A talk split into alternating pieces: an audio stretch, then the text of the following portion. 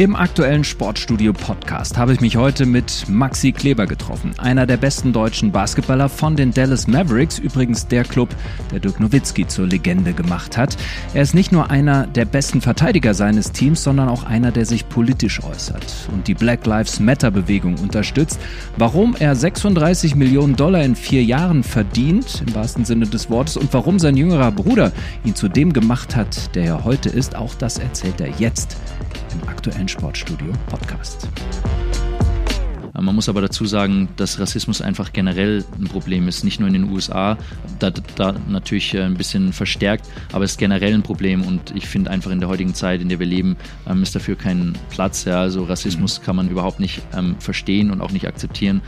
Basketball generell in Europa wächst. Ähm, wir haben auch viele Spieler, die nicht nur in Deutschland, sondern auch Europa verteilt sind, ja, bei ZSK oder bei Fenerbahce jetzt. Und äh, ich glaube, das hilft schon und das wird auch wachsen. Und ich glaube, viele, äh, also ich meine, äh, Deutschland ist klar Fußball geprägt, aber ich habe das jetzt schon öfter mal erlebt. Ähm, Leute, die keine Ahnung vom Basketball hatten, die sind zum ersten Mal zum Spiel mitgegangen und haben gesagt, wow, das hat mir echt gefallen. Mhm. Ähm, das Problem ist aber, die verstehen vielleicht nicht die ganzen Regeln und was passiert da jetzt, warum hat der Schiedsrichter das gepfiffen. Ähm, und äh, sobald die mal vielleicht einen mitnehmen, der ein bisschen Ahnung hat und das denen erklärt, dann macht es denen auch richtig Spaß und dann bleiben die auch dabei. Und ich glaube, wenn sich mehr damit auseinandersetzen würden, ähm, dann kommt es auch. Und das muss natürlich das Ziel sein, dass man das irgendwie den Leuten näher bringt, weil es ist eine schöne Sportart. Und spielt ihr heute noch irgendwo zu Hause? Hast du so einen Korb zu Hause, wo, wo du gegen deinen äh, jüngeren ja. Bruder spielst? wir haben immer noch einen Korb vor der Haustür, aber wir gehen auch gerne mal auf den Freiplatz und werfen einfach. Und ähm, ja, der kleine Bruder, der ist ein absoluter Schütze, ja, der, der geht immer noch auf den Platz und wenn du gegen ihn ein Wurfspiel machst, dann musst mhm. du aufpassen, weil der schlägt mich auch wirklich öfter mal.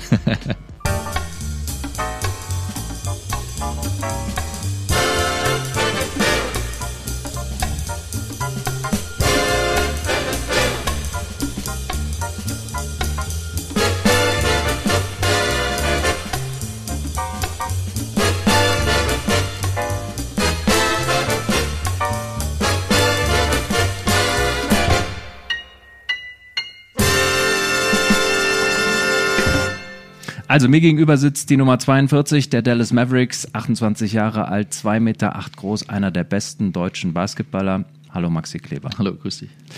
Maxi, ähm, wenn du angekündigt wirst in der Halle in Dallas und aufs Spielfeld läufst, ist das immer noch Gänsehaut?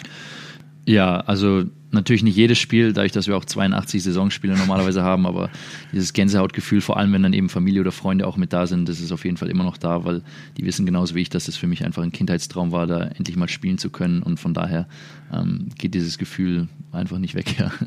Ist das öfter mal, also ich sag mal vor Corona, dass, äh, dass deine Familie dich besucht bei Spielen? Ja, auf jeden Fall. Also ähm, jeder versucht irgendwie zumindest einmal im Jahr vorbeizukommen. Ähm, es wird auf jeden Fall nicht langweilig, ja, und normalerweise auch immer mit Abständen dazwischen. Erst der eine Bruder, dann der andere, dann Mutter, Vater und dann ähm, wird es echt nicht langweilig und äh, die schauen sich dann auch viele Spiele natürlich mhm. an. Was für Poster hattest du früher in deinem Zimmer? Basketballposter und von wem hast du das Trikot getragen auf dem Freiplatz? das klingt fast schon so, als hättest du da irgendwie nachgeforscht. Ähm, unter anderem natürlich von Dirk Nowitzki, ähm, der auch aus der gleichen Stadt kommt wie ich, mhm.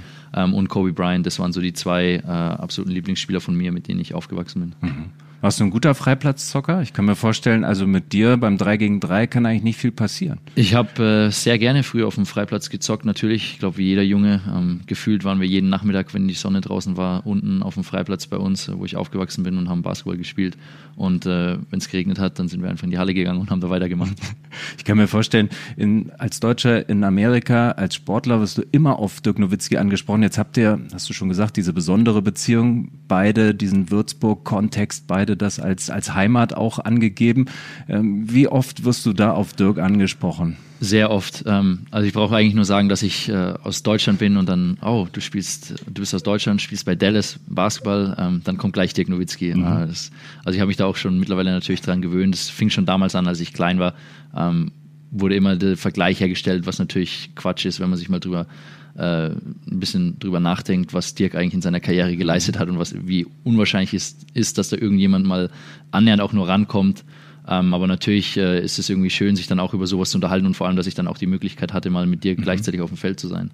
Wahnsinn. Aber die Vergleiche, ich meine, so schlecht sind die doch nicht. Ich meine, er ist wahrscheinlich der bessere Tennisspieler und äh, dafür hattest du einen besseren Start in der NBA als er.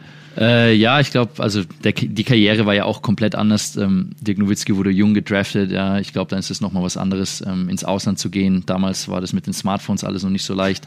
Ähm, da ist man von der Familie komplett weg und da fällt man vielleicht eher mal in ein Loch. Aber es war natürlich auch dann noch eine Riesenumstellung. Ich glaube, der Sprung ähm, zur NBA damals vom deutschen Basketball war einfach noch deutlich größer, logischerweise. Und es macht es natürlich schwerer. Das Talent hat er, hat er auch bewiesen. ähm, aber es hat natürlich dann auch vielleicht ein bisschen gebraucht, sich einfach daran zu gewöhnen. Ähm, aber selbst bei mir noch, ja, ich bin älter rübergekommen. Ähm, es war kein einfacher Schritt. Du weißt nicht, wie es geht, wie geht's weiter. Ähm, was halten die von dir? Ähm, wollen die dich überhaupt hier behalten oder musst du gleich wieder zurück nach Europa? Das sind lauter so Sachen, die dich natürlich dann auch ein bisschen beeinflussen. Da hilft es natürlich, wenn du mit deiner Familie ein bisschen reden kannst, ähm, FaceTime kannst und ja, auch schon ein paar Jahre Erfahrung in Europa gesammelt hast, um zu verstehen, wie das Business auch so ein mhm. bisschen läuft. Bist du den ähm, Dirk Nowitzki Way in Dallas schon mal gefahren? Äh, es ist eine Straße nach ihm benannt worden, wie ich finde, eine viel zu kleine Straße. Ja, viel zu kleine Straße, aber von der Location her perfekt, äh, mhm. direkt neben der Arena. Also ich fahre jedes Mal, wenn ich zum Spiel fahre oder zum Training fahre, äh, fahre ich dran vorbei. Und denkst dann auch an Dirk? Ich will es auch nicht überstrapazieren, du bist Maxi Kleber, du hast deine eigene Karriere, aber es ist einfach so, dass äh, die deutsche Legende für uns ja schon immer präsent ist ja. und für dich, ja, wie du mein, beschreibst, natürlich auch. Genau, ja, und in Dallas ist er noch mehr präsent. Also egal, wo du hingehst, du hast irgendwie immer noch Bilder von Dirk Nowitzki und, und jeder himmelt ihn an. Also die sind unheimlich äh, dankbar für das, was er alles geleistet hat und getan hat für die Stadt. Ähm, die Championship, die er damals gewonnen hat, ähm, für mich eine der besten als Underdog, wie die sich da durchgesetzt haben und dann völlig überraschend als mhm. Champion hervorgekommen sind. Und ähm, ja, das, das bekommst du natürlich alles mit. Und ich meine, so wirklich, wirklich nerven kann es mich gar nicht. Ja, ich bin natürlich super stolz, ähm, aus der gleichen Stadt zu sein, wie er, dass ich im gleichen Verein spielen durfte, dass ich ihn so kennenlernen durfte als Teammate und so weiter. Ähm, von daher stört mich das überhaupt nicht, da die ganze Zeit drauf angesprochen zu werden. Ähm, als du vor drei Jahren in die, in die NBA kamst, du hast schon beschrieben, das war ein bisschen anderer Start. Ne? Du hattest ja hier schon eine erste Karriere. Du bist nicht als Anfang 20-Jähriger dorthin gekommen, warst schon in gewisser Weise gereift. Mit welchem Anspruch bist du dort hingegangen? Einer der Besten werden? Darf man sowas überhaupt sich eingestehen? Ähm, ja, ich, also einer der besten werden ist natürlich äh, schwierig in dem Alter, wenn man überlegt, wie lange man eigentlich in der Liga spielen muss und sich durchsetzen muss, um da wirklich darum dabei zu sein. Aber für mich war der Anspruch, ich wollte ähm, ganz am Anfang, um ehrlich zu sein, ich wollte einfach irgendwie mal in die NBA kommen, reinschnuppern. Ich wollte wissen, wie es ist in der NBA. Ähm, ich habe ja viele Situationen gehabt, wo ich es vorher schon hätte schaffen können. Dann kam immer eine Verletzung dazwischen und da war irgendwie ähm, gefühlt, habe hab ich gedacht, oh, vielleicht soll es einfach nicht sein. Ja, da war schon so ein bisschen Aberglaube dann irgendwann mit dabei. Und dass es dann überhaupt geklappt hat, hat mich natürlich super gefreut. Und ähm, für mich als Spieler, klar, du gibst immer dein Bestes, logisch. Aber ich bin erstmal mit wenig Erwartung reingegangen, weil ich natürlich auch wusste, du kommst als Rookie hin, älterer Rookie, ähm, der nicht unbedingt gefördert werden muss. Mhm. Das heißt, es kann passieren, dass du einfach nur auf der Bank sitzt, gar keine Spielzeit bekommst und dann bist du wieder weg, weil, weil dich keiner gesehen hat und kein Interesse an dir ist. Und von daher bin ich da erstmal ähm, mit der Einstellung hingegangen, dass ich das einfach genießen möchte. Ich möchte es mitnehmen als Erlebnis für mich, endlich mal ähm, die NBA mitzubekommen. Dass es natürlich so gut gelaufen ist für mich, ähm, konnte man vorher auch nicht unbedingt wissen. Mhm. Haben die die Coaches, zum Beispiel Rick Carlisle, irgendwann mal gesagt, weshalb sie dich damals unbedingt dann haben wollten? Ähm, war das, äh, war das deine, deine Energie, die du mitbringst? War es deine schon Erfahrung, die du hattest? Oder war es einfach der Kontakt zu Dirk Nowitzki? also ich bin jetzt auch schon ein bisschen länger dort und dann hört man natürlich das ein oder andere. Und äh, in der NBA läuft es so, dass die für die Sommervorbereitung haben die ja immer einen erweiterten Kader und dann werden Leute nochmal rausgeschmissen. Und ich glaube, dass ich da gar nicht so weit von entfernt war, dass ich auch rausgeschmissen worden wäre, weil äh, in dem Sommer, ich kann mich noch ganz genau erinnern, ich habe viel Reha gemacht, ähm, viel Aufbautraining, weil einfach ähm, Disbalancen im Körper waren und alles Mögliche. habe lange kein Basketball mehr so richtig gespielt gehabt. Und in den ersten Vorbereitungsspielen oder in den Pickup-Spielen, sage ich mal, vor den Vorbereitungsspielen, da war ich einfach irgendwie immer einen Schritt zu langsam, nicht mhm. wirklich da. Und ähm, ich glaube, da war erst vielleicht mal die Euphorie so ein bisschen weg. Und vor allem die, die Amis wussten auch nicht wirklich, dass ich eigentlich ein guter Verteidiger bin, was mich ja jetzt auch als Spieler eigentlich äh, mehr oder weniger ausmacht. Ähm, und dann ist es natürlich ganz witzig zu wissen, die, die Scouts, die waren natürlich super Fan, die haben das über lange Zeit verfolgt, aber viele Coaches zum Beispiel ähm, haben nicht so viele Spiele von mir gesehen. Und als dann die ersten Vorbereitungsspiele kamen und auch die ersten Saisonspiele, die ich spielen durfte, waren die eben total überrascht, ähm, dass ich dass ich äh, die Großen verteidigen konnte, weil ich die Masse hatte und die Größe, um dagegen zu halten und gleichzeitig auch, aber auch schnell genug war, um die Kleinen vor mir zu halten. Und das war dann so der erste Moment, äh, in dem die gemerkt haben, oh wow, der ist vielseitig, vor allem in der Verteidigungsposition. Wir können ihn in verschiedenen Situationen einsetzen und offensiv kann er für uns den, äh, das Feld weit machen. Ja, ich hatte ähm, im ersten Jahr noch ein bisschen mehr Probleme mit der Dreilinie, mich daran zu gewöhnen, in der Schnelligkeit, wie du werfen musst und so weiter und so fort. Ähm, das wurde jetzt von Jahr zu Jahr besser und natürlich möchte ich auch den nächsten Schritt jetzt machen, aber das sind dann so all die Sachen gewesen, glaube ich, für die Coaches, wo sie gemerkt haben, okay, das ist ein vielseitiger Spieler und den können wir gut einsetzen. Ähm, perfekt für die Rolle, die wir brauchen bei den Mavs quasi. Du bist ähm, bei Dallas, ohne dir zu nahe treten zu wollen, nicht der Go-To-Guy, dafür gibt es andere, der in der entscheidenden Phase den Ball bekommt und der für die Punkte verantwortlich ähm, ist. Wahrscheinlich kriegst du so, ich schätze mal 10 bis 15 Würfe in so einem Spiel Nee, du schüttelst den Kopf wahrscheinlich nee, nicht mal. Das ist ein bisschen viel, das aber, schön, ja. aber du hast natürlich ganz, ganz andere Talente, ja. ne? Verteidiger, äh, Shotblocker, das ist, das ist so dein Ding. Du stellst eben Angreifer vor, vor große Hindernisse. Ne? Was ist das andere, wo du sagst, ähm, na, da kann ich mich noch weiter verbessern? Du hast eben angedeutet, dein Wurf ähm, außerhalb der Zone ähm, und außerhalb weiter von der Dreierlinie entfernt ist, ist immer mehr dein Ding. Ne? Ja, ich glaube, am, am wichtigsten ist es einfach, ähm, das Gesamtkonzept des Teams zu verstehen, das System und deine eigene Rolle. Ähm, ich bin kein äh, Go-To-Guy bei uns. Wir haben Luca, wir haben KP, wir hatten Tim und alle, ähm, die für uns kreieren und das alles machen. Und ähm, da habe ich einfach den Ball nicht in der Hand. Das heißt, ich muss mit den Würfen leben, die ich dann auch bekomme und es können mal mehr, mal weniger sein. Natürlich ist es manchmal schwer, da wirklich einen Rhythmus aufzubauen. Wenn du zum Beispiel 25 Minuten spielst und dann erst deinen ersten Wurf bekommst, ja, ähm, da fühlst du dich theoretisch auch noch eiskalt dann. Ähm, aber an sowas muss ich einfach gewöhnen und in der Rolle dann besser werden. Ich glaube, in manchen Situationen ähm, könnte man dran arbeiten, vielleicht äh, in der Offensive vor allem dann auch ähm, mehr Eigeninitiative nochmal zu übernehmen. Ich bin, ich bin gerne ein Spieler, der im System spielt ähm, und den Flow mitnimmt, aber manchmal manchmal ist es auch nicht verkehrt, rauszubrechen und die Situation dann einfach besser zu verstehen, wann ist es im System angebracht, wann nicht. Mhm. Und das sind lauter so Geschichten, ähm, die du auch natürlich über die Spielerfahrung sammelst und vor allem, wenn du mit dem Team jetzt länger bist, äh, auch dann ähm, selbst lernst und ansonsten einfach ähm, besser damit umzugehen, wenn du weißt, okay, du hast jetzt 20 Minuten vielleicht keinen Wurf und dann kommen auf einmal drei in Folge, ähm, dass du da einfach weißt, okay, du bist trotzdem genauso mhm. fokussiert auf den Wurf und ähm, da eben konstanter auch werden. Ja. Wobei als, ähm, als Aufbauspieler in Dallas würde ich sagen, Maxi ist auf jeden Fall mein ein Mann. Also das gibt ja dieses Pick and Roll, ne? Ähm, du stellst einen Block, rollst ab, gehst zum Korb und irgendwo, die müssen dir den ja eigentlich nur unter die Hallendecke mhm. äh, schmeißen und, und du versenkst ihn. Das ist schon auch das, was die von dir erwarten. Ne? Ja, also Pick and Roll haben wir echt äh, ein bisschen weniger gespielt, vor allem seitdem Dwight Powell, ähm, einer meiner Teammates, raus war. Er ist da wirklich ein Spezialist, ähm, der es gerne macht. Aber natürlich, das sind die leichtesten Körbe und äh, wenn du da hinter die Verteidigung kommst, ähm, dann mache ich das natürlich super gerne. Es ist, das sind geschenkte zwei Punkte, die du gerne nimmst. Ähm, aber Mittlerweile spielen wir auch viel Pick and Pop, weil wir einfach das äh, Pick and Pop heißt, dass ich einfach rausgehe zur Dreilinie und nicht zum Korb runterroll, mhm. ähm, damit das Spielfeld weit ist. Das ermöglicht dann für unsere unsere kleinen Spieler mhm. ähm, einfach, das macht viel mehr Platz. Dass Ziehst einen großen genau, Verteidiger nach außen. Genau. Und dann ist auch, ja genau, der kann dann den Wurf nicht schwer machen, kann, kann nicht blocken. Das heißt, der Kleine hat mehr Platz, um zum Korb zu gehen und ähm, die NBA generell geht in die Richtung, dass du mehr von außen wirfst oder diese Korbleger machst und ähm, diese Pick-and-Roll-Dunks, die gibt es gar nicht mehr so oft. Ja, ich habe auch das Gefühl, dass, der normale Mitteldistanzwurf, ohne jetzt zu speziell werden zu wollen, ist so ein bisschen aus der Mode gekommen. Ne? Gibt, gibt keine drei Punkte dafür, ist schwer, weil er leicht zu verteidigen ist einfach. Ne? Es gibt, es gibt äh, einige Teams, die noch sehr viele diese zwei Punkte Midrange-Jumper nehmen, aber viele Teams, ähm, die sind sehr analytisch geprägt und die machen dann wirklich nur noch Dreier-Korbleger, wenn es geht. Ähm, ich als Basketballspieler sage aber trotzdem, ab und zu musst du einfach diesen Zwei-Punkte-Wurf nehmen. Zum einen, weil die Verteidigung dir den gibt und der offen ist und es dann doch vielleicht leichter ist als mhm. ein, ein, Dreier, wo du die Hand im Gesicht hast. Ähm, aber das, da streiten sich dann wahrscheinlich äh, die Basketballtrainer und Analytiker so ein bisschen. Ich weiß nicht, ob du dich erinnerst, war ein bisschen vor deiner Zeit. Es gab mal den Film White Man Can't Jump mit mhm. Äh, Wesley Snipes und Woody Harrelson. Und ähm, dieser Titel, ne, White Man Can't Jump, äh, trifft ja auf dich absolut nicht zu. Ich finde, du hast ja eine unglaubliche Sprungkraft, ne, zusätzlich zu deiner Größe. Wie trainierst du sowas? Trainierst du das speziell? Hängst du dir Gewichte ans Bein und gehst damit ins Training? Ich glaube, da hatte ich Glück bei der Genetik. Also ah. auch meine beiden Brüder können extrem gut springen. Das war schon immer so. Ähm, ich glaube, ich habe mittlerweile vielleicht sogar ein bisschen abgebaut, leider. Aber deswegen arbeite ich im Sommer eben so viel. Mit 28 schon. Ja, nee, ich hatte ja auch schon einige Geschichten. Also es hängt natürlich ein bisschen von der Tagesform ab. Äh, ich konnte früher viel besser mit einem Bein springen Und da hast du natürlich dann noch mehr Power, weil du aus dem vollen Sprint kommst. Jetzt bin ich eher so ein Zweibeinspringer geworden. da fehlt mir dann manchmal so ein bisschen die Power gefühlt.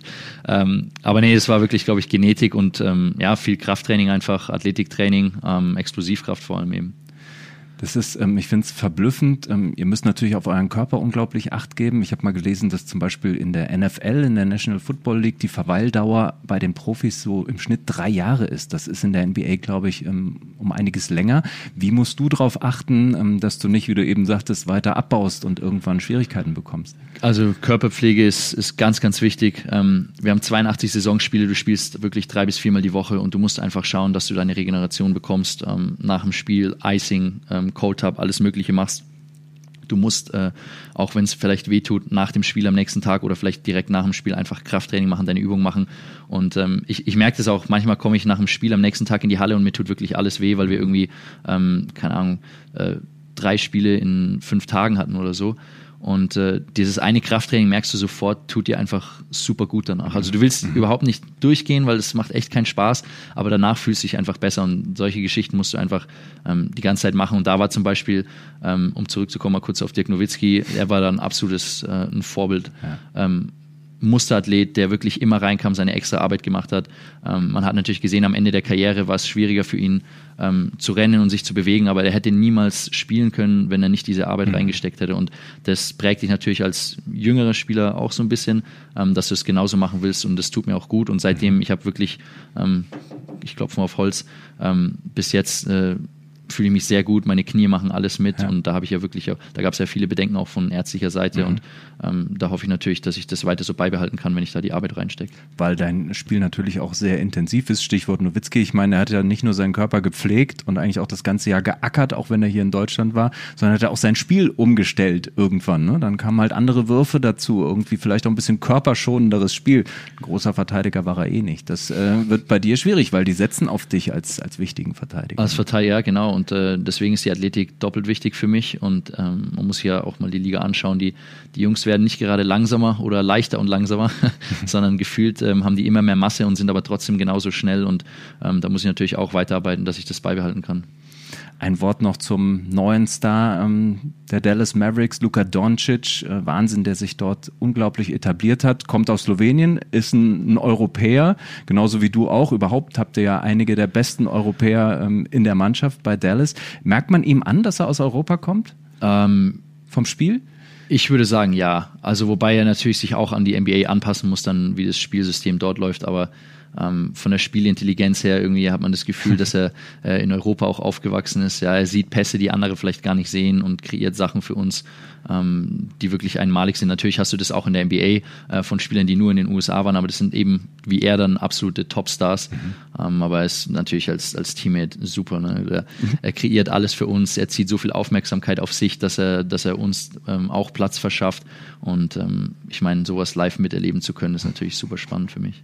Würdest du sagen, dass er auch einer von euch ist, obwohl er so gehypt wird? Weil, also ich meine, ein kleiner Sidestep, wenn man ähm, The Last Dance gesehen hat, die Geschichte über Michael Jordan, da gab es irgendwann mal den Satz, ähm, der hat manchmal mit, mit Mannschaftskameraden ganze Saison gar nicht gesprochen, weil die ihn nicht interessiert haben. Ne? Also es ist natürlich gemein, sowas kann sich ein, ein, Superstar in der NBA auch wie Luka Doncic heute nicht mehr erlauben oder will er auch gar nicht. Äh, also so würde ich ihn jetzt gar nicht einschätzen. Ähm, er ist immer mit dem Team dabei. Er ist vor allem auch der, der eigentlich äh, die Initiative ergreift und sagt, hey, komm, wir gehen als Team essen oder wir gehen mal bowlen und machen solche Geschichten. Echt? Ja, ja. Er ist ein super lustiger Typ, ähm, entspannt und äh, der verbringt auch gerne Zeit mit seinen Teammates und jetzt auch in der Bubble. Also wir waren so oft am Pool alle zusammen, wo er gesagt hat, hey, hat jemand Lust, irgendwie am Pool zu gehen? Einfach ähm, ein bisschen abhängen, mhm. Musik und ähm, da greift er dann wirklich auf die Initiative. Also ist bei ihm überhaupt nicht so und als Teammate wirklich super entspannter Typ. Wie viele Doncic-Autogramme musstest du schon schreiben? es gibt ja diese Verwechslungsgeschichte. Ich habe keins unterschrieben, aber ich hätte sehr, sehr viele unterschreiben können. Mittlerweile haben es die Leute aber so ein bisschen kapiert. Aber das ist wirklich so, oder? Dass, äh, dass viele dann ähm, die ersten auf dich Jahre zukommen und sagen, Luca, ja. Luca. Ja, ja. Die, also das erste Jahr ich, äh, war extrem. Ähm, da gab es ja dann auch das Beispiel, äh, als wir in Cleveland waren, ich bin aus dem Hotel rausgelaufen und dann kommen auch die an, hey Luca, Luca, Luca. Und dann habe ich gesagt, ey, ich bin nicht Luca. Und dann dachte ich mir, jetzt reicht's aber irgendwann mal. und dann bin ich zu meinem, dann bin ich zu meinem äh, Wurftrainer gegangen, habe gesagt, ey, es kann nicht sein, schon wieder. Es passiert wirklich jedes Auswärtsspiel oder auch selbst in Dallas teilweise, die, die sehen halt nur, okay, groß, weiß, Bart, hm. mhm. Basketballer könnte Luca sein. Und dann habe ich zu ihm gesagt, es kann doch nicht sein, dass mich jeder verwechselt. Und eine halbe Stunde später stand er vor meiner Tür und hat mir ein T-Shirt gebracht, wo drauf stand, I'm not Luca, mit dem, mit dem Maxi Kleber oder dem Luca-Bild drauf. Ja. Extrem schön. witzig, ja. Das ist wirklich, wirklich gut. Was würdest du denn ähm, dir von ihm wünschen, wenn, wenn du einen Tag im Leben von Luka Doncic erleben könntest? Was wäre das spielerisch, was du von ihm äh, Was ich von ihm würdest? übernehmen würde? Mhm. Äh, wahrscheinlich sein Stepback-Dreier. Mhm. der macht extrem viel Spaß und äh, der, der bringt auch immer so einen extremen Hype in die ganze Mannschaft, wenn er da von außen dann doch mal irgendwie so einen unglaublichen Wurf reinhaut, wo du wirklich denkst, wo kam der denn jetzt her? Mhm. Vielleicht auch die Anzahl an Würfen, die er bekommt im Spiel. ja, das ist natürlich auch nicht schlecht. Ähm, da hast du dann ein bisschen mehr ähm, Spielraum drin. Ne? Mhm. Wenn du jetzt mal vier, fünf verfehlst, ist es egal, weil du einfach weißt, du kriegst nochmal weitere zehn Würfe und kannst das einfach so ein bisschen ausgleichen. Das mhm. ist natürlich auch schön, ja. Ihr wart jetzt alle, ähm, während der, als die NBA wieder begonnen hat, wart ihr in dieser Bubble, du hast es eben schon beschrieben, ich glaube in Disney World in Orlando, da waren alle Mannschaften, der ganze Stuff ähm, und so weiter. Da habt ihr die Saison zu Ende gespielt. Äh, wie war das da? Wie ist da der Tagesablauf? Ich stelle mir das unglaublich langweilig vor. Man freut sich schon, dass man abends ein Spiel hat, weil dann ist wenigstens was los. Ähm, ja, wobei ich echt sagen muss, wir als Mannschaft äh, haben das echt gut genutzt. Also es fing an mit den ersten zwei Tagen. Wir waren im Zimmer eingesperrt, äh, weil wir erst getestet werden mussten. Und dann haben wir uns auf dem Balkon getroffen. Also die waren mit Abstand natürlich, ähm, aber wir haben Musik draußen gehabt, haben uns einfach unterhalten und da wirklich das genossen. Ähm, viele sind ja Zocker, die am Computer ein bisschen spielen, da mhm. haben wir und ich. Du bist bin, keiner? Ich bin kein großer Zocker, nee, aber ich habe mal meinen Laptop mitgenommen, um einfach da ein bisschen mitzumachen und äh, das hat dann natürlich auch Spaß gemacht. Ansonsten, ja, hast halt Filme geschaut und solche Geschichten gemacht, aber wie gesagt, als Mannschaft, wir haben so viel gemacht. Wir waren mal angeln, also nicht immer alle zusammen, aber in Grüppchen, wir waren angeln, wir waren ähm, Golf spielen, wir waren einfach mit dem Boot draußen auf dem Wasser wir waren am Pool. Ähm, da gab es schon viele Möglichkeiten, wie wir uns ablenken konnten. Du hast nur am Ende wirklich gemerkt, irgendwie, für mich war das so, das Essen hat sich einfach so oft wiederholt, ähm, dass ich nach sieben Wochen dann irgendwann doch so gemerkt habe, jetzt kommt langsam der Lagerkoller. Mhm. Aber ansonsten hat die NBA da wirklich einen super Job gemacht. Ähm, was sie da auf die Beine gestellt haben, ist unglaublich. Und es hat eigentlich an nichts gefehlt, außer eben Familie und Freunde. Hm. Aber das ist natürlich ein, das, ein schwerwiegendes Argument. Hast du denn einen Freund in der Mannschaft, wo du wirklich sagst, das ist einer, dem würde ich auch was anvertrauen, äh, wenn es mir irgendwie mal nicht so gut geht? Also ein Buddy, der nicht nur ein Kollege ist? Ja, für mich ist es äh, Dwight Powell, also mit dem komme ich sehr gut klar. Ähm, er ist ein super netter, intelligenter, ähm, witziger Typ ähm, mit dem ich mich gerne unterhalte. Also da geht es auch nicht, wenn ich mit ihm rede, um Zocken oder Basketball, sondern man kann auch mal ein bisschen übers Leben philosophieren oder solche Geschichten erzählen. Ähm, hat natürlich auch die gleichen Vorlieben, ja, trinkt gerne mal einen Kaffee irgendwie draußen in der Sonne am Pool mhm. und entspannt einfach so ein bisschen. Und äh, es macht es dann natürlich auch leichter, da ein bisschen irgendwie Zeit zu finden. Witzigerweise einer, mit dem du dich um Spielzeit streitest, oder? Ja, natürlich. Also auf dem Feld ist dann ein bisschen Competition, aber wir haben, wir haben beide auch ein bisschen unterschiedliches Skillset, ähm, andere Spielweise und werden anders eingesetzt. Und äh, ich fand es sehr schade, dass er, dass er raus war natürlich, weil er uns unglaublich hätte helfen können. Mhm. Wirklich schade, ja. Ähm, andere sagen, ich habe in dieser Zeit, in dieser Corona-Zeit, jetzt habe ich neue Skills an mir selber ähm, gelernt. Ich habe von dir ein Video gesehen, da spielst du Klavier. Der Kommentar von Dirk Nowitzki war, äh, das spielt meine Tochter auch schon. Das war eher ein bisschen deprimierend für dich. Aber was sind so Sachen, die du dir angeeignet hast jetzt vermehrt in dieser Zeit? Also das Video war schon ein bisschen älter, aber ich habe okay. äh, witzigerweise wirklich ein bisschen an meinen Piano-Skills gearbeitet, äh, die Gitarre mal wieder ausgepackt. Ähm, ich bin jetzt kein guter Spieler oder so, aber es macht mir einfach Spaß, da irgendwie was Neues zu lernen. Ähm, ich habe in der Anfangsphase vor allem wieder mal mehr gelesen, was irgendwie so ein bisschen untergeht äh, während der der Saison bei mir, weil durch das ganze Reisen irgendwie bin ich dann manchmal einfach zu faul, da quatsche ich dann lieber mhm. die ganze Zeit oder schaue dann doch mal einfach einen Film. Ähm, lesen war einfach mal wieder schön. Ähm, ansonsten, ich habe äh, auch mal Online-Kurse gemacht am Anfang, ja, da war ich super motiviert. Boah, das ist hart. Das ja, ist aber ich habe ich hab mir gedacht, ich möchte einfach mal wieder ein bisschen mehr für den Kopf machen und dann hatte ich einfach auch die Zeit mhm. und dann mhm. wollte ich das natürlich nutzen, ja, wenn wir während der Saison so viel reisen, ähm, du vielleicht mal nicht so gut schläfst, mehr Erholung brauchst und dann aber trotzdem auch ein bisschen was mit deinen Freunden unternehmen willst, dann kommt sowas eben zu kurz und dann habe ich da natürlich die Zeit ein bisschen ausnutzen wollen, da ich ja eh daheim rumgesessen bin. Na klar. Ja, ja dieses Reisen wird ja dann auch nochmal ganz speziell, wenn es irgendwann wieder losgeht mit der neuen NBA-Saison und die vielleicht wieder ähnlich wird wie wieso wie es immer war, dann bedeutet das ja, dass ihr nur on the road äh, seid, oder? Auf jeden Fall, also die normale Saison ist äh, wirklich gefühlt, äh, also natürlich, du hast deine Stretches, wo du drei bis vier Spiele mal daheim hast, vielleicht auch fünf, sechs, aber dann bist du auf einmal wieder zehn Tage unterwegs und du fliegst von A nach B und du bleibst eigentlich gar nicht in der Stadt. Ähm, es lohnt sich nie, den Koffer mhm. auszupacken, ja, weil es immer gleich weitergeht. Ähm, das, das merkst du natürlich dann auch mit den Zeitumstellungen und alles Mögliche. Das ist dann, äh, ja, geht schon auch auf den Körper und ein bisschen aufs Mentale. Das war in der Bubble ein bisschen angenehmer, weil du mhm. einfach nicht diese Reisen dabei hattest.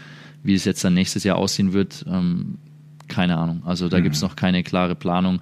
Ähm, Ob es jetzt dann vielleicht mehrere kleine Bubbles gibt, eine große Bubble nochmal so, mhm. ist ja eigentlich auch ähm, recht unwahrscheinlich, weil die ja doch irgendwie Zuschauer in die Hallen bringen wollen. Ähm, da bin ich wirklich gespannt, wie das abläuft. Amerika hat man das Gefühl, wenn man aus Deutschland drüber schaut, hat sich schon auch verändert jetzt in dieser Corona-Zeit. Es gab ähm, den Tod des Afroamerikaners äh, George Floyd, gestorben durch Polizeigewalt. Es gab, eine, wenn man das so sagen kann, eine Spaltung in Amerika und die NBA hat sich aber sehr klar positioniert. Also auch du und deine Kollegen, ne? die Black Lives Matter-Kampagne unterstützt. Ne? Ihr seid mit Trikots aufgelaufen, wo nicht eure Namen standen ähm, sondern eben Appelle für Gleichheit. Ähm, wie wichtig war das für dich, dort auch äh, teilzuhaben an? Ähm, sehr wichtig. Also ich habe ja auch mich sehr früh zu dem Thema geäußert, ähm, weil ich einfach du siehst natürlich das Problem auch teilweise im System und äh, man muss aber dazu sagen, dass Rassismus einfach generell ein Problem ist, nicht nur in den USA, da, da natürlich äh, ein bisschen verstärkt, aber es ist generell ein Problem und ich finde einfach in der heutigen Zeit, in der wir leben, ähm, ist dafür kein Platz. Ja? Also Rassismus mhm. kann man überhaupt nicht ähm, verstehen und auch nicht akzeptieren oder tolerieren. Also ähm, wenn man sowas eben sieht, äh, dann muss man auf jeden Fall auch was sagen und ich glaube, wir als Sportler haben da jetzt auch eine Plattform, ähm, wo man sich zu äußern kann und Leute auch aufklären kann. Ja? Also es ganz wichtig, dass man darüber redet, ähm, auch wenn es für viele vielleicht unangenehm ist und was mir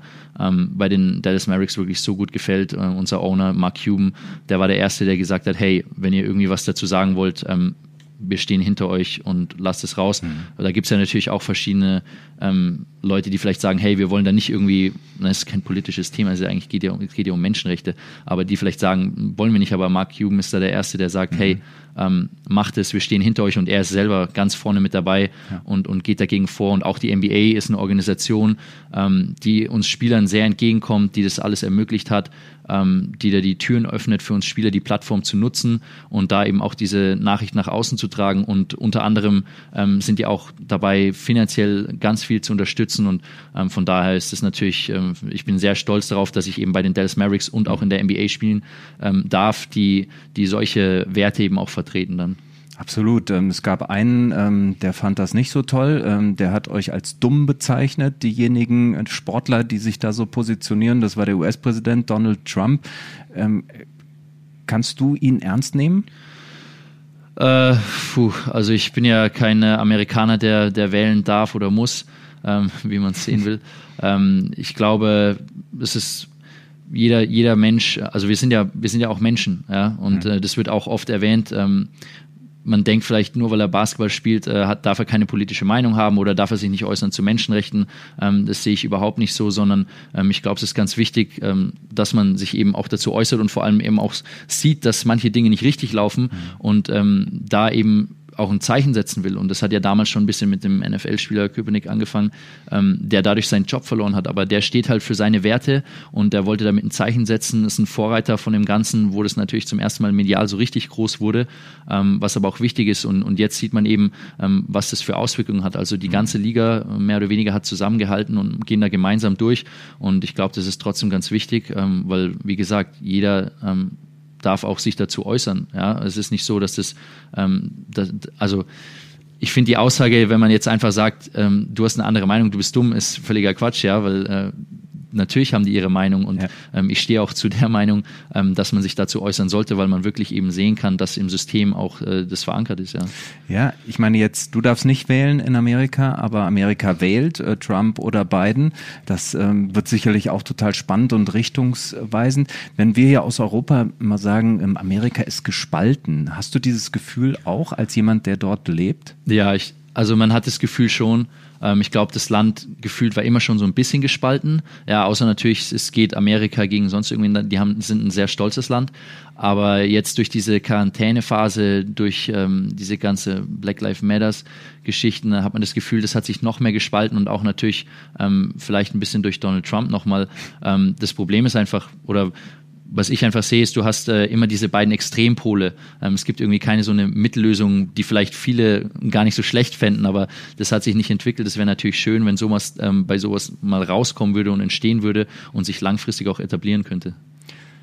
Also das wird auf jeden Fall was, was sein, was du auch äh, verfolgst und dann wirst du ja auch wieder nach Amerika zurückgehen in die USA und ähm, wirst dann vielleicht sogar ein, ein, anderes Land, ein neues Land äh, vorfinden, im besseren Fall äh, oder im, im, besten Fall sogar ein besseres Amerika. Ne? Ja, ob es jetzt äh, ein neues, schnelles, besseres Amerika ist. Also ich meine, mhm. ähm, Veränderungen brauchen ja sowieso Zeit. Ähm, das war ja auch ein Grund, warum wir mal einen Boykott hatten, weil man wirklich keine Verbesserung bis jetzt äh, gesehen hatte oder wenn dann nur wenig. Ähm, ich glaube, sowas braucht dann sowieso Zeit und so schnell wird sich da nicht viel verändern, weil du auch immer hm. Gegenvoting und alles Mögliche hast. Also ja, es ist äh, ein schwieriges, äh, spannendes Thema, aber natürlich verfolgt man das auch aufmerksam mit, vor allem weil man natürlich auch in dem Land lebt. Na klar. Jetzt bist du im Moment noch in Deutschland, startest dann irgendwann wieder in Richtung Dallas. Wie sieht dein Alltag hier im Moment aus? Äh, Freunde, Familie besuchen, auf den Freiplatz gehen? Äh, Freiplatz habe ich mal weggelassen. Also ist natürlich dieses Jahr auch ein bisschen anders äh, durch die Corona-Situation. Ähm, Im Normalfall würde ich jetzt vormittags äh, einfach Basketball trainieren auch und dann den Rest des Tages mit Freunden und Familie verbringen. Momentan ist es einfach so, äh, dass ich jetzt erstmal nur Kraft- und Athletiktraining gemacht hat, ähm, muss auch noch ein paar Sachen auskurieren. Das heißt, in die Halle bin ich jetzt noch nicht gegangen zum Werfen, was jetzt natürlich demnächst kommen wird. Ähm, und dann versuche ich äh, die Zeit einfach mit Familie und Freunden, äh, Freunden zu verbringen. Meistens aber wirklich nur daheim, entweder kochen, Karten spielen oder sonstige Geschichten, weil äh, du wirklich nicht so viel draußen machen kannst momentan. Ja. Mhm. Weil dich dort alle erkennen und belagern oder weil das Wetter so äh, schlecht äh, ist? Nee, das Wetter war ja richtig schön. Also wir hatten echt nochmal einen super Spätsommer, muss ich sagen. Das habe ich richtig genossen, ja. Da mal nicht in der Bubble zu sein bei schönem Wetter. Ähm, Nee, aber wegen Corona, also die Leute belagern mich jetzt nicht, ich bin ja kein Superstar oder so. Der, und Basketball ist jetzt in Deutschland äh, leider noch nicht äh, mhm. so groß. Hoffen wir natürlich, dass das weiterhin wächst. Ähm, aber einfach wegen der Corona-Geschichte, ja, ich möchte einfach für meine Familie auch kein Risiko eingehen. Mhm. Also ich, ich bin dann in, im Sommer gerne bei meiner Familie viel und dann möchte ich da einfach auch die Zeit verbringen können. Und das kann ich nur mit gutem Gewissen, wenn ich auch weiß, ähm, ich halte mich dann an die Regeln. Ja. Na klar, das ist wahrscheinlich auch was, was du durch die Zeit in der, in der Bubble auch nochmal äh, gelernt hast, oder? Wie wichtig das ist. Wahrscheinlich viele Sachen, die du, die du jetzt nochmal ganz bewusst natürlich auch in deinen Alltag so integriert hast. Ich weiß nicht, ob du dir vorher auch 20 Mal am Tag die Hände gewaschen hast oder 30 Mal, ähm, aber man denkt, glaube ich, schon mehr drüber nach. Ne? Ja, wobei ich wirklich sagen muss, dass ich jetzt wahrscheinlich noch mehr drüber nachdenke, weil in der Bubble jeder wurde jeden Tag getestet. Ähm, da war die Wahrscheinlichkeit ein bisschen geringer. Es gab wirklich eine begrenzte an Anzahl an Leuten da drin. Jetzt bist du auf einmal hier in der freien Welt. Mehr oder weniger die ersten Tage dachtest du ja auch so, oh Mist, wie geht es jetzt ja. nochmal und, und was muss Schnell ich machen? Mundschutz an, ja. Genau, was darf man? Und man muss sich natürlich klar auch informieren, ähm, wie sind die Regeln äh, aktuell. Ähm, das ist ja schon fast grenzwertig, was wir hier machen. Ja, Wahnsinn. Wir sind jetzt mit ja. drei Personen in einem Raum ja. und unsere Mundschutze liegen gerade daneben. Ja, ja. genau. Ähm, nee, aber äh, ja, man, man geht auf jeden Fall an die Sache bewusst daran, wobei in der Bubble, wie, wie gesagt, da, da war das äh, mit den ganzen Tests und auch dann draußen am Pool und da du eh nur dein Team mehr oder weniger gesehen hast, ähm, hast du da nicht so viel drüber nachgedacht, wie wenn du jetzt ähm, mal rausgehst und vielleicht einkaufen gehst. Mhm. Ja. Ähm, als, als Basketballprofi äh, in der NBA hat man eine relativ lange Off-Season. Äh, da kann man viel Blödsinn machen. Man kann neue Hobbys lernen. Äh, was sind andere Sportarten, die dich interessieren, wo du sagst, ja, im Sommer gehe ich immer auf den Platz oder ähm, mache Röhnrad oder sonst was? Also wenn ich die Energie habe und der Körper mitmacht, dann äh, gibt es schon verschiedene Sachen, die ich gerne mache. Natürlich äh, muss man auch aufpassen, dass da nichts passiert. Ja, das ist ja ähm, alles vertraglich geregelt, geregelt mehr oder weniger. Also Aber, also kein Skifahrer. Skifahrer, das, damit muss ich äh, leider noch ein paar Jährchen warten oder hoffentlich noch ein paar Jährchen warten. Ähm, aber natürlich sowas wie Tennis, ähm, ganz locker, freundschaftlich, ein ähm, bisschen Volleyball ähm, oder auch Golfen sind so Geschichten, die ich gerne im Sommer dann auch mache. Mhm. Golfen? Also ich meine, man hat immer diese Vorurteile. Ne? Es gibt tolle, tolle Golfer, ähm, auch deutsche Golfer, Martin Keimer und so weiter bewundernswert. Ähm, ich spiele ab und zu Minigolf und weiß, wie schwierig das ist. Aber ähm, dass jetzt jemand mit deiner Größe, mit deiner Athletik zum Golfsport kommt? Ja, ähm, Golfen ist in den USA ganz groß. Also jetzt habe ich auch mittlerweile sehr viele Teammates, die Golf spielen und da macht es natürlich Spaß, wenn du in einer kleinen Runde gehst. Und da drüben ist das auch alles ein bisschen lockerer als hier. Ähm, Golfen hat einen ganz anderen Charakter, also spielen es auch viele junge Leute in den USA und es macht natürlich dann Spaß, wenn du ähm, mit deinen Jungs da einfach äh, über ein, wir haben dann immer einen Golfkart, wenn du über den Golfplatz fährst und dein Spiel spielst und dann irgendwie vielleicht äh, ein bisschen Trash-Talk machst und solche Geschichten. Ähm, das gehört dann bei uns natürlich dann auch ein bisschen da drüben dazu. Ähm, aber es ist auf jeden Fall eine Freizeitbeschäftigung, die Spaß macht, ist ein, ein sehr nervintensives Spiel, wo du wirklich äh, auch die ganze Zeit konzentriert sein musst und auch so ein anderes Skillset noch mal ein bisschen entwickeln kannst. Und man sieht es ja auch auch Steph Curry oder so Spieler, ja, auch J.R. Smith, exzellente Golfer, ähm, die in der Freizeit sehr viel Golf spielen. Okay, ihr spielt um Geld, ha? Äh, ich nicht so, da, da reicht mein Talent leider nicht. da muss ich noch ein bisschen Arbeit reinstecken, aber wenn ich gut genug bin, dann würde ich vielleicht mal auf ein Loch setzen. Ja. Erinnert mich an den kürzesten Golfwitz, ich kann's. ja, weil das ist, es ist, glaube ich, wirklich eine, eine extrem schwierige Sportart, auch wenn man sportlich äh, talentiert Ja, man ist. muss sehr viel Arbeit investieren. Ähm, also natürlich ist, ist es das eine, auf die Driving Range zu gehen und einfach den Ball zu treffen und, und weit rauszuhauen. Ja, das, das kriege ich dann schon auch hin. Aber wenn du dann auf dem Platz bist und äh, jeder, jeder Schlag zählt, dann verhaust du einmal, weißt du, dann rollt der Ball vielleicht irgendwie rechts nur weg. Ähm, beim nächsten Mal fliegt er komplett links ins Aus. Also das ist einfach was ganz anderes und es, es erfordert sehr viel Zeit und äh, Arbeit, die man einfach reinstecken muss, und, um da wirklich gut zu sein oder besser zu werden. Aber Riesengelächter natürlich bei den Kollegen, wenn die dann schon im Golfkart sitzen. ja, der Kleber zimmert den Ball irgendwo hin. Ja, da war ich auch vor kurzem äh, mit meinem Bruder mal eine Runde spielen und es ist natürlich dann immer schön, wenn, wenn der Ball von anderen komplett ins Ausfliegt und du weißt schon, den findest du nie wieder. Stimmt. Und der muss nochmal schlagen. Da oder zu den anderen sagen, ans ja. Loch, ne? Entschuldigung. Ja, ja, ganz genau. Ja, das macht dann schon, das ist natürlich dann auch, gehört dazu, aber es macht es natürlich noch witziger. Hast du eigentlich diese Geschichte verfolgt äh, von, von Kyrie Irving, diese, diese Werbung, die er für, einen, für einen großen Softdrink äh, gemacht hat, diese Uncle Drew-Geschichten, kann man ah, auch ja, die, ähm, bei, äh, im Internet immer noch nachschauen. Herrlich, ne? Er als super, super Basketballprofi, als alter Mann verkleidet, ähm, geht auf aufs, einmal, aufs Spielfeld, auf irgendeinen Freiplatz, irgendwo, keine Ahnung, Philadelphia, sonst wo und dann auf einmal erwacht er zum Leben und ähm, zieht die alle so dermaßen nass. Hast du das verfolgt? Ja, ja, ja. Das, äh, ich meine, die sind super kreativ, was die ganzen Werbungen angeht und das war auf jeden Fall cool gemacht. Also ich habe das Video bestimmt auch 10, 20 Mal gesehen. Ja, gab es mehrere Teile. Ich stelle mir vor, in, in deinem Fall, du könntest das natürlich auch super machen. Klar, fällt so ein bisschen auf mit deiner Größe, ne? Ja, Aber ich, ich weiß jetzt nicht, wie, inwiefern ich damit durchkomme, wenn ich mich als äh, alter Mann ähm, verkleiden würde, weil ich echt ein absolutes Babyface habe. der, der, der, Bart versteckt es so ein bisschen.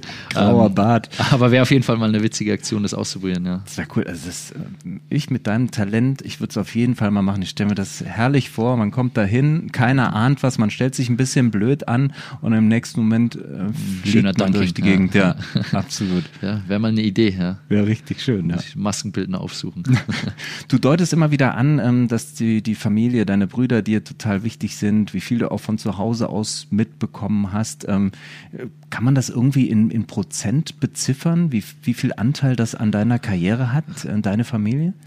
Puh, also ich meine, mit Prozentzahlen ist es immer schwer, weil natürlich da kommen noch ganz viele andere Namen äh, mit dazu. Ich hatte exzellente Trainer in der Jugend und dann auch, ähm, als ich älter wurde, ich hatte Ärzte, Physiotherapeuten, die mir wirklich, ähm, sagen wir mal, meine Basketballkarriere gerettet haben, weil es, ich ja kurz vor dem Aus war mit den ganzen Verletzungen. Aber wenn ich so an die Zeiten zurückdenke, ähm, mein älterer Bruder war der Grund, warum ich angefangen habe mit Basketball. Also er hat Basketball gespielt. Ich bin als, als sechsjähriger Junge mit in die Halle, durfte noch nicht mitmachen, aber wollte natürlich unbedingt spielen.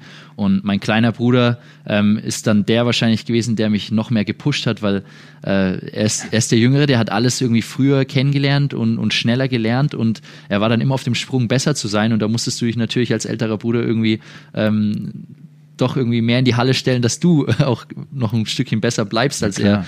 Und äh, wir haben viele Male ähm, vor unserer Haustür auf dem Basketballkorb eins gegen eins gespielt, also ich gegen meinen kleinen Bruder und da hat er mir wirklich das Wasser reichen können. Und das war dann natürlich so ein Moment, wo ich sage, wow, er ist zweieinhalb Jahre jünger und das in dem, mhm. in dem Alter macht es ja einen riesen Unterschied. Und der hat mich dann auf jeden Fall gepusht, dass ich da überhaupt äh, so dran geblieben bin und besser werden wollte. Ja, schade eigentlich, dass es kein zweiter äh, Kleber irgendwie da in den, in den Profi-Basketball geschafft hat. Ja, ich mein, ja, mein älterer Bruder hat dann irgendwann aufgehört. Das war, also für beide ist natürlich schwer. Ich hatte großes Glück ähm, vom Timing her auch, dass es in, in Würzburg alles wieder aufgebaut wurde und ich damit mitwachsen konnte quasi. Und ähm, bei den anderen beiden lief es halt dann nicht so, weil die ähm, ähm, vom Alter her nicht ganz in der Rolle waren. Das war dann wirklich für mich echt perfekt. Der ältere Bruder hat dann einfach aufgehört, der Jüngere hat ja noch gespielt, der war letztes Jahr auch Pro B. Mhm. Ähm, dieses Jahr macht er Aushilfs Pro B, ähm, weil es für ihn beruflich natürlich auch nicht weniger wird. Ähm, aber die beiden sind auf jeden Fall der Grund, warum ich jetzt überhaupt äh, der Maxi bin, der ich heute bin. Wow. Und spielt ihr heute noch irgendwo zu Hause? Hast du so einen Korb zu Hause, wo, wo du gegen deinen jüngeren ja. Bruder spielst? wir haben immer noch einen Korb vor der Haustür, aber wir gehen auch gerne mal auf den Freiplatz und werfen einfach. Und ähm, ja, der kleine Bruder, der ist ein absoluter Schütze, ja, der, der geht immer noch auf den Platz und wenn du gegen ihn ein Wurfspiel machst, dann musst mhm. du aufpassen, weil äh, der schlägt mich auch wirklich öfter mal.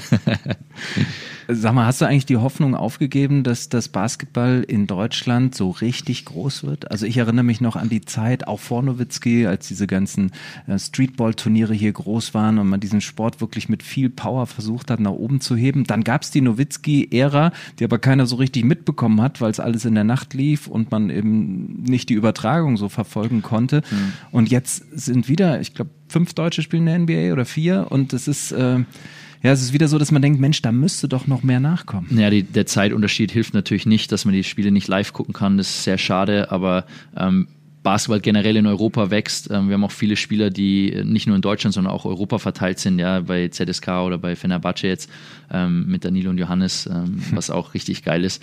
Und äh, ich glaube, das hilft schon und es wird auch wachsen. Und ich glaube, viele, äh, also ich meine, äh, Deutschland ist klar Fußball geprägt, aber ich habe das jetzt schon öfter mal erlebt. Ähm, Leute, die keine Ahnung vom Basketball hatten, die sind zum ersten Mal zum Spiel mitgegangen und haben gesagt, wow, das hat mir echt gefallen. Mhm. Ähm, das Problem ist aber, die verstehen vielleicht nicht die ganzen Regeln und was passiert da jetzt, warum hat der Schiedsrichter das gepfiffen.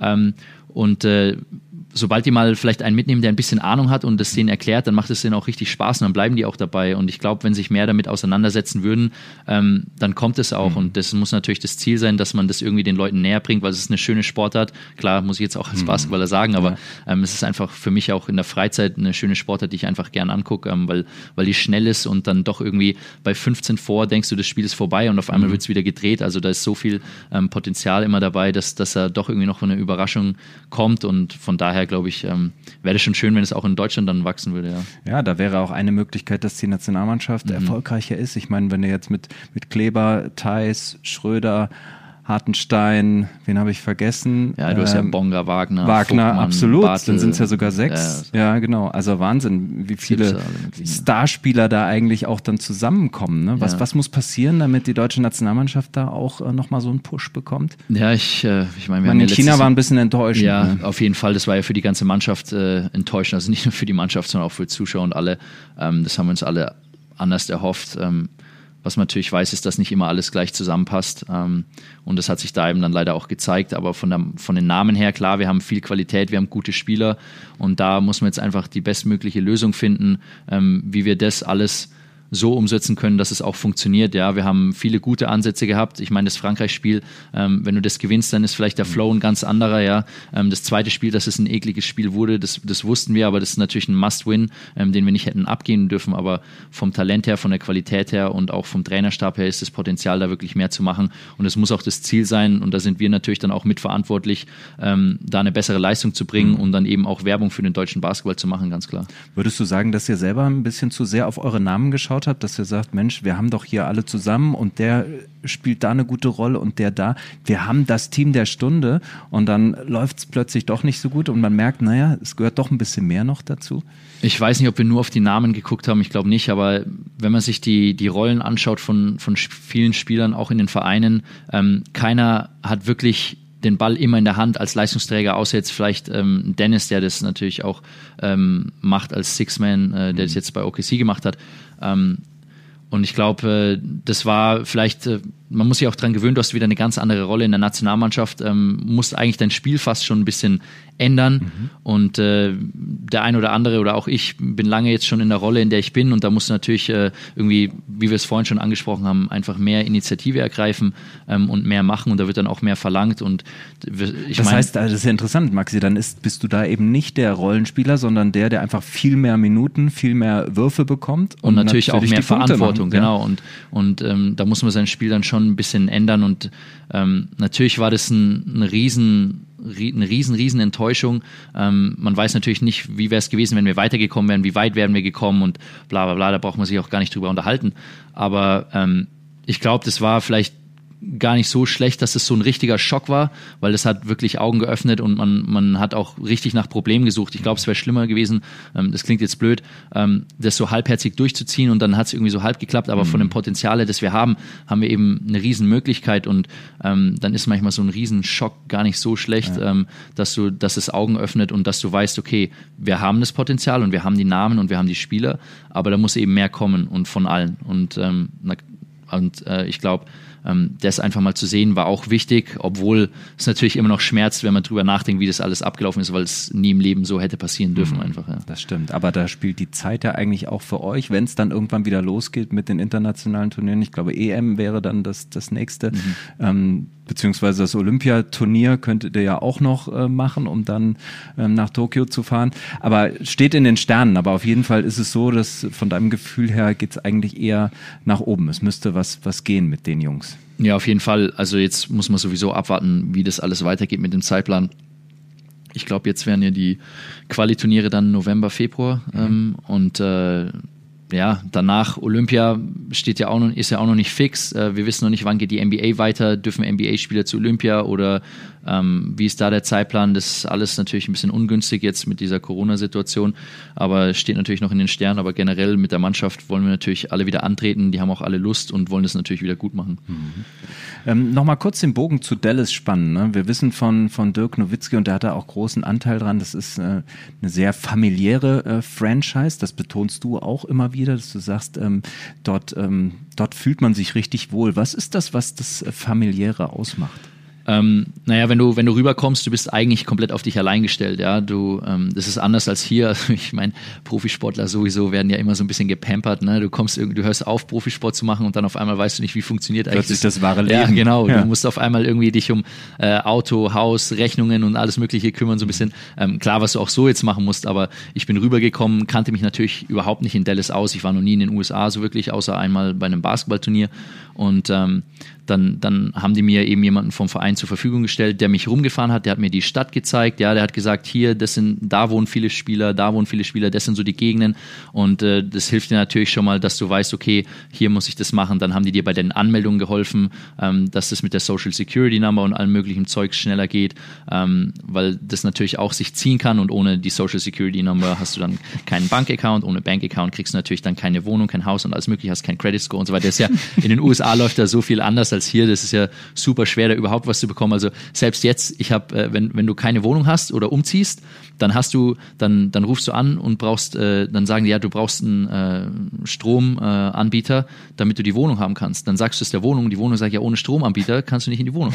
und dann ist es einfach so ein Teufelskreis, wo du denkst, okay, wie findet man jetzt eine Lösung? Und da haben die Dallas einfach wirklich eingegriffen und auch ein bisschen mitgeholfen, einfach, dass es äh, leichter geht, wenn du dich wirklich gar nicht auskennst oder mhm. dem auch gesagt, das ist die bessere Option in dem mhm. Fall, ja, weil du selber vielleicht keine Ahnung hast. Ich dachte immer, wenn du fünf Kreditkarten hast in den USA, dann bist du fein raus, dann kann ja nichts mehr passieren. ja, wobei irgendwann der Credit Score auch angegriffen werden könnte, ja.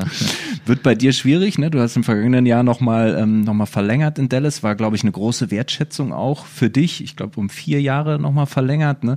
Und da auch 36 Millionen US-Dollar, die da im Raum stehen, ähm, wirklich auch toll. Ist das was, wo du sagst, ähm, auch das Geld ist eine Art äh, Wertschätzung für mich, auch im Verhältnis zu den anderen Spielern, die, ähm, die auch viel Geld verdienen? Ja, auf jeden Fall. Ich meine, ähm, ich, ich im Profisport ist ja einfach so, du wirst äh, nach Leistung bezahlt und das, das sagt dir so quasi, hey, du hast einen guten Job gemacht und wir wollen dich und gleichzeitig ist es natürlich aber auch, das erwarten wir von dir und da muss natürlich dann auch weiter der nächste Sprung kommen und und und, aber generell klar ist eine riesen Wertschätzung, ähm, kann ich gar nicht in Worte fassen, mhm. wie ich mich darüber gefreut habe, ähm, dass das alles so gut geklappt hat. Ähm, ich weiß auch noch genau, wie, wie das alles entschieden wurde und, und, und. Ähm, von daher, aber die Wertschätzung eben ist eigentlich, glaube ich, das Wichtigste, ähm, wenn, wenn Trainer zu dir kommen nach der Saison und sagen, hey, du hast einen super Job mhm. gemacht und wir mögen dich als Spieler und du machst genau das, was wir von dir verlangen und so weiter und so fort. Ähm, und ja, das ist dann natürlich nochmal ein Bonus on top, klar. Das ist auch interessant, weil du eben erzählt hast, am Anfang, als du im Vorbereitungscamp warst, ähm, war es gar nicht so klar. Hattest du nicht so ein sicheres Gefühl, dass du auch wirklich dort bleibst? Ist es jetzt so, dass du sagst, okay, ich sehe es an meinen Statistiken, ich weiß, wie die Trainer mit mir sprechen, ähm, ich fühle mich gerade sicher auch hier, obwohl man das ja in der NBA wissen wir eigentlich nie sein kann. Ja, also es, es, man kann sich eigentlich wirklich nie sicher sein, weil selbst, selbst als ich dann ein bisschen bisschen spielen durfte in den ersten zwei Jahren, du warst dir nie sicher, wie geht es danach weiter. Also klar, ich bin davon ausgegangen, es geht in der NBA weiter, aber natürlich habe ich mir gewünscht, dass ich in Dallas bleiben kann, weil Dallas gefällt mir einfach als Franchise. Ich komme mit dem Trainer gut klar, ich weiß, wie alles funktioniert, die Systeme und so weiter. Ähm, aber selbst da wusste ich nicht, äh, klappt es jetzt mit Dallas oder finden wir eine Lösung oder nicht. Und jetzt auch. Ich meine, ähm, die Saison ist vorbei oder für uns vorbei. Ähm, es sind noch ein paar Spiele, ähm, die gespielt werden und dann, du weißt nicht, wie geht's weiter. Jetzt kommt dann erstmal der Draft und dann kommen mhm. natürlich auch wieder die ganzen Trades. Und in diesen Trades, also wenn die Wechsel stattfinden, ähm, da bist du immer auf der Liste. Und natürlich bin ich jetzt noch interessanter dann auch äh, für andere Teams oder für Paketdeals. Mhm. Ähm, und da kann es schon eher passieren, dass du dann auf einmal äh, nächstes Jahr woanders bist. Damit muss man immer rechnen. Von daher, diese Sicherheit hast du eigentlich während der Karriere nicht wirklich, außer du bist ein absoluter Superstar, mhm. der dann auch in seinem Vertrag drin steht hat, hey, ich kann nicht getradet werden. Ähm, Aber das da musst du nochmal erklären, dass das äh, wissen, glaube ich, viele, die in dem amerikanischen Sport nicht so zu Hause sind, äh, wissen das nicht, weil im Fußball bei uns ist es ja komplett anders. Ja. Da werden nicht ganze Mannschaftsteile ähm, ausgetauscht in der Regel. Ne? Ja. Hier ist es wirklich so, bei diesem Draft ähm, oder beziehungsweise auch kurz vorher gibt es eine, eine Trade Deadline und bis dahin können ähm, Vereine komplette Mannschaften nach da schicken und sagen, dafür kriegen wir zwei von euch und noch drei Aale dazu und so weiter. Das genau, ja, also die ähm, das, ist, das äh, Datum war immer im Februar, kurz vor dem All-Star-Break. Ähm, bis dahin haben dann viele Spieler auch so ein bisschen geschwitzt, so hoffentlich werde ich nicht getradet, muss nicht umziehen, weil dann ist natürlich der All-Star-Break auch so ein bisschen hin. Ähm, aber das funktioniert wirklich so, dass, dass die Teams sind ja ständig im Austausch und da werden dann nicht nur, nicht nur die Spieler gewechselt, sondern auch teilweise mal Geld mitgegeben oder äh, ein, ein Pick, also für den Draft äh, wird mitgegeben. Zum Beispiel sagen die, okay, unser nächster Erstrunden-Pick, den könnt ihr haben, dafür kriegen wir dann aber den Spieler und was weiß ich. Und äh, das ist wirklich verrückt, weil die Spieler ähm, teilweise passiert es echt so, du wachst auf und siehst so ein Handy, oh, ich wurde getradet. Ich muss mein Trikot solche, wechseln, ja, ja, solche Geschichten hast du schon auch gehört. Ähm, Im Idealfall natürlich äh, reden die Teams vorher mit dir ein bisschen, aber teilweise muss sowas natürlich auch geheim gehalten werden, dass vielleicht andere Teams nicht. Mhm. Und, ähm, das ist schon verrückt, wie die Spieler da gehandelt werden oder deswegen, ich sag ja, du kannst dir nie sicher sein und deswegen will ich mir selber auch nie sicher sein, weil mhm. ähm, egal wie wohl ich mich fühle oder egal wie sehr die Dallas Mavericks sagen, hey, wir mögen dich als Spieler und wir wollen dich hier für lange Zeit hier haben, es kann immer passieren und damit musst du einfach rechnen. Mhm. Und ähm, ja, das ist so eine Sache, an die man sich einfach gewöhnen muss, aber das gehört dazu und da will ich mich jetzt auch nicht beschweren. Also. Nee, und im Moment äh, sieht es ja wirklich auch für dich persönlich sehr gut aus. Also wenn du, selbst wenn Dallas sagt, wir müssen irgendwo Platz freiräumen für jemand anderen, dann bist du ja interessant auch für andere Teams. Das könnte sich ja eine interessante Konstellation Auf jeden Fall und das, ja. deswegen ist es jetzt auch für mich weniger schlimm, als wenn das vor zwei Jahren passiert wäre. Ich meine, da hätten sie mich auch einfach äh, rauskicken können und ähm, wäre es auch vorbei gewesen. Von daher ähm, wenn ich jetzt getradet werden sollte, was ich nicht hoffe, ähm, dann glaube ich, könnte man trotzdem äh, damit okay sein und eine gute Rolle finden, mhm. dadurch, dass sich halt jetzt auch in der NBA mehr Leute kennen. Ja. Ja. Wäre das ein, ein, Abstieg, klingt so böse, aber wäre das äh, für dich schwierig zu akzeptieren, wenn es irgendwann in der NBA heißt, oh, wir haben für Maxi Kleber gerade keine äh, Verwendung mehr und du würdest zum Beispiel in München nochmal anheuern bei einem tollen Basketball-Bundesligisten und ähm, würdest da nochmal eine Karriere starten? Ich glaube, das hängt von ganz vielen Faktoren ab. Zum einen, wie lange ich jetzt noch in der NBA spiele, weil irgendwann macht natürlich der Körper auch nicht mehr so mit. Und wenn ich dann äh, in Erwägung ziehen muss, äh, quäle ich mich jetzt nochmal zwei Jahre oder, ähm, weißt du, der NBA war ja mein Traum ähm, oder gehe ich nochmal nach Europa zurück. Das hängt davon ab, wenn ich jetzt natürlich jetzt äh, zurückgehen würde, ähm, dann würde ich klar äh, wieder in Europa spielen. Also es wäre auch mhm. für mich kein Downgrade. Dann, dann heißt es einfach, okay, du hast es in der NBA nicht geschafft. Ähm, aber das heißt ja nicht, dass ich jetzt ein schlechter Basketball, äh, Basketballer bin, sondern ich kann ja trotzdem äh, meinen Weg hier machen. Ja, gibt ja auch viele Spieler, die äh, in der NBA spielen könnten, aber sagen, hey, ich will eine größere Rolle haben, weil ich will ein Team anführen, ich will das übernehmen und die sind in Europa. Mhm. Und davon gibt es zig Spieler. Also das Level hier ist so gut, ähm, dass es für mich eigentlich gesehen äh, kein, kein Downgrade ist. Also mhm. sehe ich überhaupt nicht so. Und das familiäre würdest du ja hier auch wieder gewinnen. Ne? Du hättest deine Familie hier, die medizinische Betreuung ist wahrscheinlich auch nicht viel schlechter als in der NBA. Auf jeden Fall. Also wenn wir jetzt äh, vom Standpunkt München reden, ähm, Top-Mediziner hier. Ich äh, gehe auch gerne hier immer wieder mal ähm, zu, zu unserem Doc, den wir damals in München hatten, ähm, mit dem ich auch noch ein gutes Verhältnis habe. Ähm, also die, die, Versorgung hier für die Spieler ist äh, absolute Weltspitze natürlich. Mhm. In, äh, in Dallas spielt noch ähm, eine andere Deutsche, eine Frau, Satu Sabelli, äh, die, die dorthin gegangen ist ähm, für die WNBA. Habt ihr schon Kontakt dort? Äh, ist das so eine kleine German Community dort in Dallas? Wir hatten mal einen äh, Video-Zoom-Talk, äh, ähm, was ganz witzig war, über die Mavs und Dallas Wings und mhm. da haben wir uns dann auch ein bisschen ausgetauscht, haben gequatscht, ähm, Nummern ausgetauscht und wenn natürlich das jetzt mit Corona nicht alles passiert wäre, ähm, dann wäre es, glaube ich, mal cool gewesen, einfach äh, sich zum Essen zu treffen und so ein bisschen zu unterhalten. Mhm. Ähm, die hat ja auch einen anderen Werdegang als ich ähm, und das ist natürlich immer interessant, sich über sowas auszutauschen, aber hat mich natürlich riesig gefreut, mhm. äh, da jetzt eine weitere deutsche Person im Tennis Das heißt, das steht auch noch aus, euer, euer Essen irgendwann, ja, wenn es wieder alles muss man irgendwie ist. schauen, dass man das dann noch hinkriegt, äh, ja. wenn das irgendwann dann wieder möglich ist. Wie, wie sehr im Fokus ist denn äh, Frauenbasketball in Amerika? Hm, war jetzt schon auch extrem groß. Äh, ich meine, diese ganze, ich weiß nicht, ob ihr es verfolgt habt, aber ich habe da schon äh, mitgeschaut, jetzt vor allem noch mhm. mehr, ähm, dadurch, dass wir jetzt die deutschen Spieler mit dabei haben. Ähm, aber ja, es ist, äh, ich glaube, es ist auch gewachsen, größer geworden und hatte auch mehr Aufmerksamkeit und ähm, es lief ja auch äh, viel im Fernsehen. Also auch in der Bubble-Zeit habe ich äh, mehr geschaut als sonst, weil natürlich auch dann die Zeit da war, ja. Mhm. Maxi, wir haben beim Sportstudio natürlich die Torwand. Ne? Jetzt mhm. können wir hier nicht draufschießen. Ich weiß auch nicht, wie gut deine Fußballkünste sind. Wir machen das äh, verbal. Super, natürlich. Und äh, das geht jetzt los. Drei unten. Drei oben.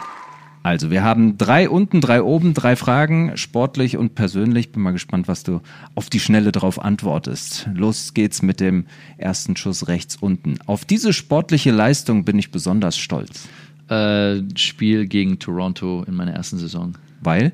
Äh, weil das einfach für mich so auch das erste Jahr war und dann und äh, ein wichtiges Spiel, wo ich mal richtig, richtig gut gespielt habe und man auch gesehen hat, okay, ich, ich kann Spieler für die Mannschaft sein, der auf jeden Fall hilft. Und das war, ist für mich so ein Spiel, das in Erinnerung geblieben ist. Ähm, Familie war auch, glaube ich, da und hat zugeschaut und das war einfach, ähm, das Gesamtpaket hat einfach gestimmt.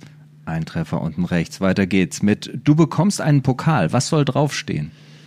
Ähm, boah, hoffentlich eine NBA Championship. Oh, das ist schön. Da kriegt man auch noch so einen schönen Ring dazu, ne? Ja.